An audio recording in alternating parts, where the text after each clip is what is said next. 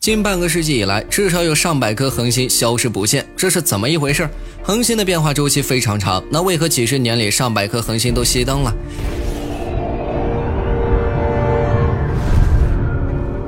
在二零一六年，起初瑞典天文学家就已察觉到一颗恒星莫名消失，在新旧星空的图像对比中，同一片区域明显少了一颗恒星。即便是当时最先进的观测设备，也没有找到离奇消失的星星。这个罕见的现象引起了一众科学家的注意，于是，一个令人激动的猜测诞生了，它叫做“失败超新星爆发”。超新星的爆发被认为是宇宙中最明亮的爆炸，这是某些恒星在演化接近末期时所经历的剧烈爆炸，也被看作是一颗恒星即将死亡的标志。超新星爆发意味着恒星内部开始塌缩，当该区域塌缩达到足够小的程度时，恒星会向外抛出从氢到铁的各种元素。在这个过程里，超新星生前恒星的质量会使其爆发后存在两种不同的结果：其一是形成中子星，其二则是塌缩成光都无法逃逸的可怕黑洞。在距离地球六千五百光年的地方，这里有一片仍然在不断膨胀的星云，它的直径超过十一光年，它叫做蟹状星云。蟹状星云是一颗老年恒星经超新星爆发后形成的产物。科学家们发现，该星云的核心区域里仍有原恒星的一部分，同时还有一颗高速旋转的脉冲星。